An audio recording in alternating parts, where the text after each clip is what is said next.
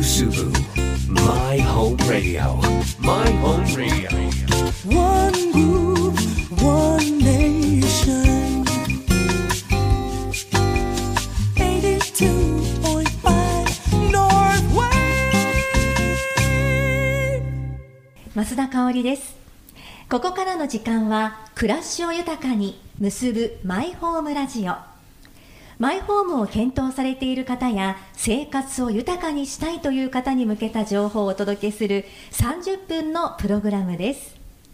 一緒に番組を進めていただくのはこの方ですはい。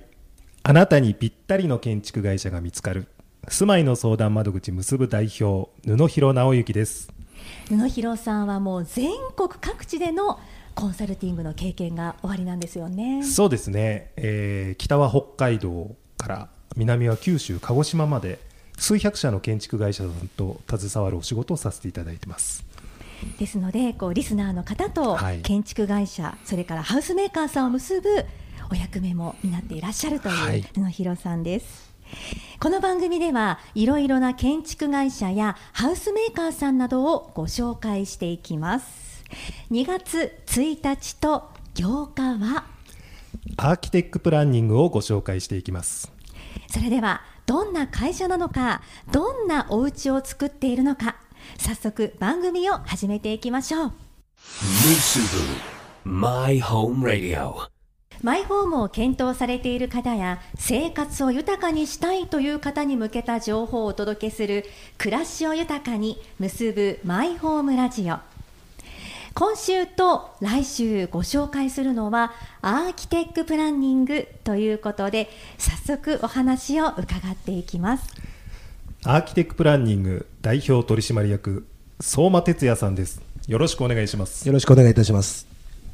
今日は私たち北海道マイホームセンター豊平にありますアーキテックプランニングのモデルハウスにお邪魔して番組をお送りしています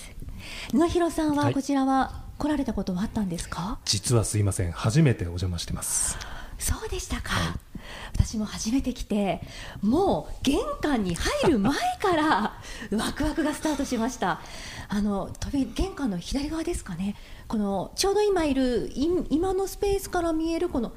テラスと言ったらいいんですか、はいはい。これがまたね贅沢なスペースでバーベキューとかもここならできそうだななんていうね。そうですね。ねえ。あとはもうこう全体的な印象としてはすごくこう落ち着いた、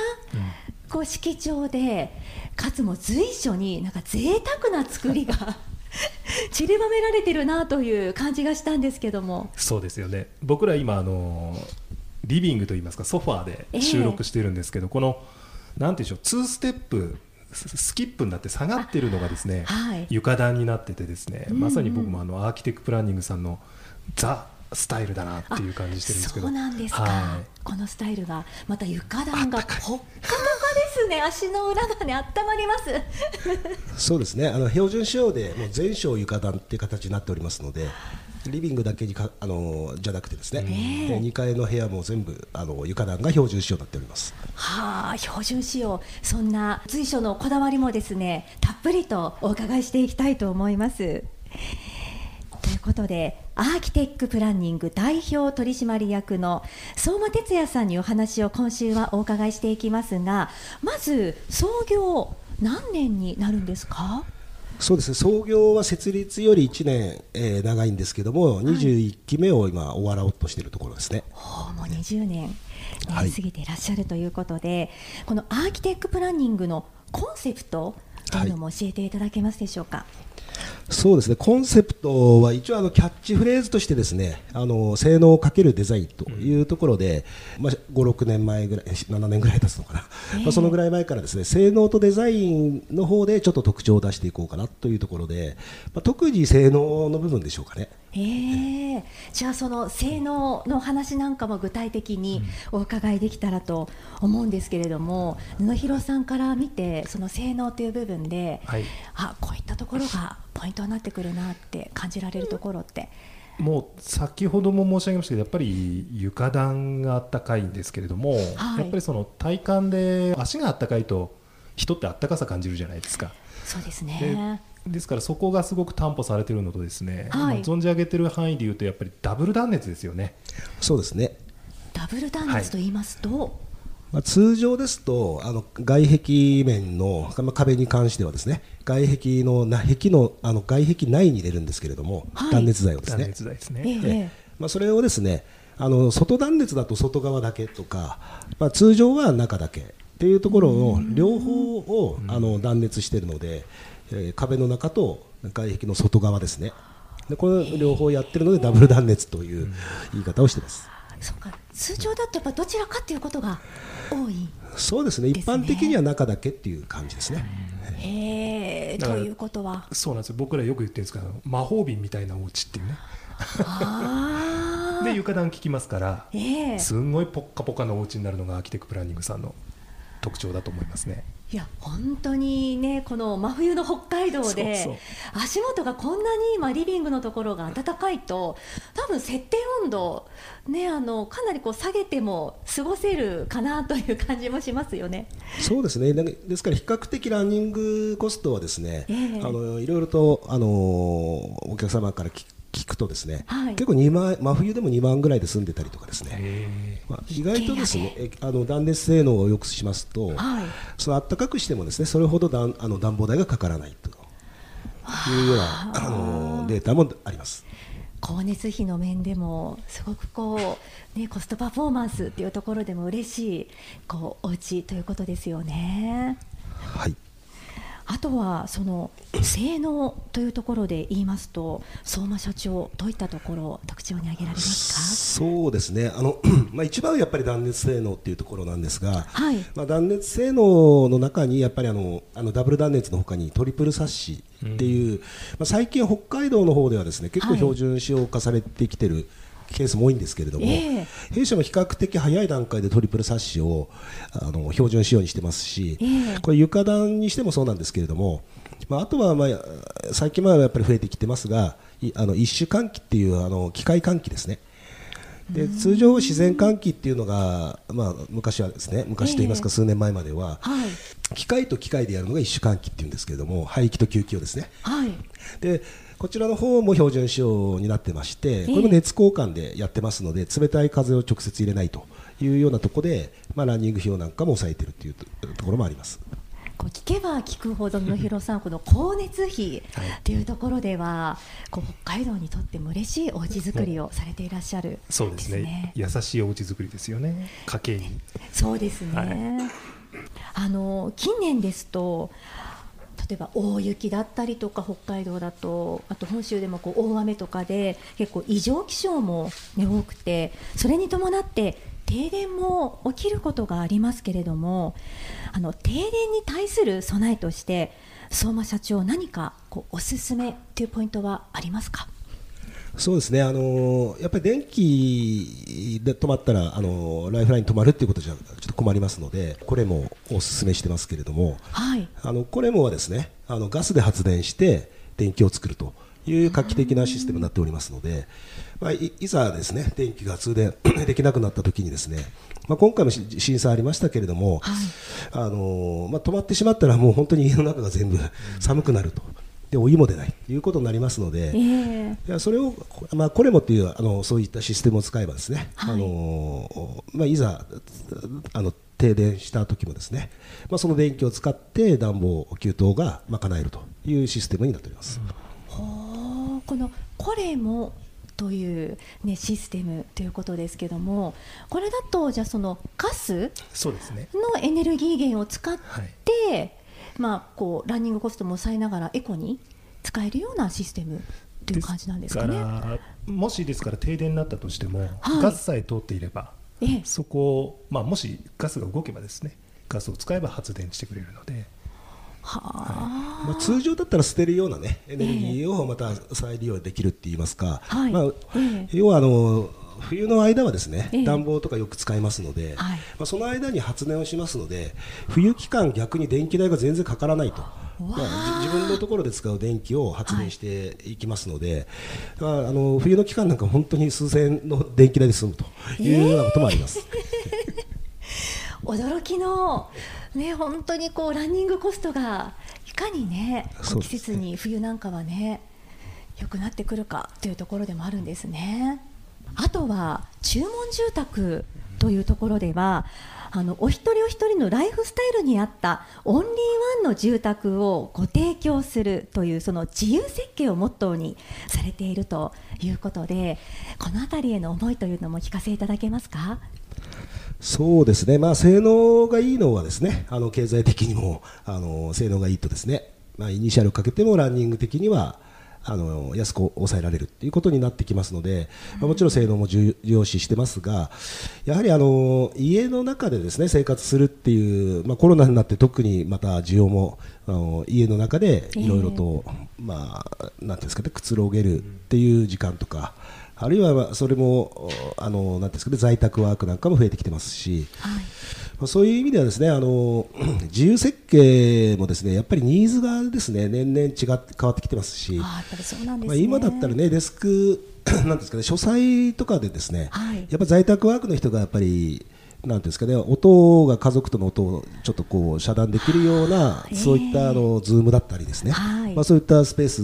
のニーズも増えてきてますし、はい。まあシューズクロークなんかはもう当たり前のニーズみたいな感じになってきてますしね。まあ、そういったところもですね、あのなんていうんですか、企画ですとやっぱりね、あの向き太陽の向きによってもね、そのむですかね。道路の向きによっても全然窓の位置とか変わってきたりとかし,、しますしね。ええ。やっぱり一つ一つプランした方が満足度がやっぱり高くなりますし、まあそれほどコストのかかるところではないと思ってますので、ああそうなんですまあね、一定一定対応した方がいいかなっていう考え方ですね。今書斎というお話も相馬社長から出たんですけど布広さんあの書斎のところってご覧になりました？書斎ははい拝見しております。あの秘密基随所に。地そうそう。のような場所がねこのモデルハウスの中にありまして何と表現したらいいのか書斎とあとちょっとこう上のなんていう中2階みたいなそのお部屋の中にさらにちょっとスペースが上にあったりっていう、そんな独特な設計もありましたよね。そうですね、ここはまたまた私が自分であのプランしてるんですけども、ええ。その書斎もあそちょっと遊び心と言いますかね、そうです。はい。ちょっとあの基地的なあのわあえて細長い狭い空間にして、ね。逆にその方が落ち着くっていうところがありますので、えねえもう本当随所にですねもう玄関も広かったり、ええ。あと女性目線で言うとキッチン。はいこのキッチンもすっきりしているんですけれどももういろんな部屋とこう隣の和室も見渡せたりこうリビングも広く見えたりあとテラスの方も見えたりっていうところでは、なんでしょうこう家族とつながっていられるようなこう中心にキッチンが据えられているようなこの位置っていうのもねまたいいなって。気持ちが優雅になる空間になってますよねです。はいそういった場所がもう和室もそうですし2階の方も含めて随所にあるんですよね。そうですね当初はですねあの会社をやってあのす数年、10年ぐらいはですねどちらかというとローコスト系のシンプルっていうコンセプトでやってたんですね。で実際そういった家の方がその売れ筋だったといいますか、まあ、全体的にそういったローコストのシンプルモダンというのが、まあ、全国的に流行ってたっていうのもありますしただやっぱりですね今はあのやっぱり一生住む家っていうことで、まあ、今40年ローンになってきてますので、まあ、ほぼ一生ねあの住む家に対して、はい安ければいいっていう考え方じゃないなっていうところでですねやっぱりあのニーズが変わってきてるのかなっていうところもありますので。でここもあのモデルハウスもなのでちょっとやりすぎてる部分もありますけどね そうなんですか。ねまあ、タイルとかそういったものもねあの貼ったりとか、まあ、ちょっとやっぱりあの家にいてもちょっと贅沢な気分になれるぐらいのね仕様にはなってるのであれですけど、まあ、ぜひ見見に来ていただきたいなとは思ってます。そんな相馬社長のこう思いがある意味こう随所に形になっているというモデルハウスでもあるということですもんね。ぜひあのお話を聞いていてアーキテックプランニングのお家もっと知りたいそしてお話を聞きたいと思った方も多くいらっしゃると思います。モデルハウスは相馬社長こちらの北海道マイホームセンター豊平以外にもありますか？そうですね。札幌はあと2か所かな、えー北区と、えー北区の 北海上と、はい。えー森林公園のあれは厚別の方になるのかな。森林公園のとここの豊平会場の、え 3, 3会場ですね、まあ、それとあとはあの旭川に1会場、まあ、それと、えー北海道はそこだけですかねあとは福岡の方で、えー、2会場という形で、まあ、ちょっと飛んでますが九州の方にでもやってますねはい。なんですもんね、あの事前予約が必要なところもありますので、えーこちら詳しくはアーキテックプランニングのホームページをご覧になってみてください。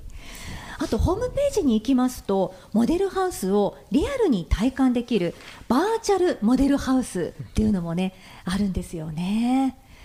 これがまたねとってもあの見やすいですのでね本当に実際に家を見ているかのような感覚にバーチャルでなれますのでこちらもよかったらぜひご覧ください。あとお電話でもお問い合わせは可能でしょうか？そうですね。あのフリーダイヤルもあのご用意ご用意してますので、まあ、そちらの方にお問い合わせいただければと思います。フリーダイヤルは0120-91の0699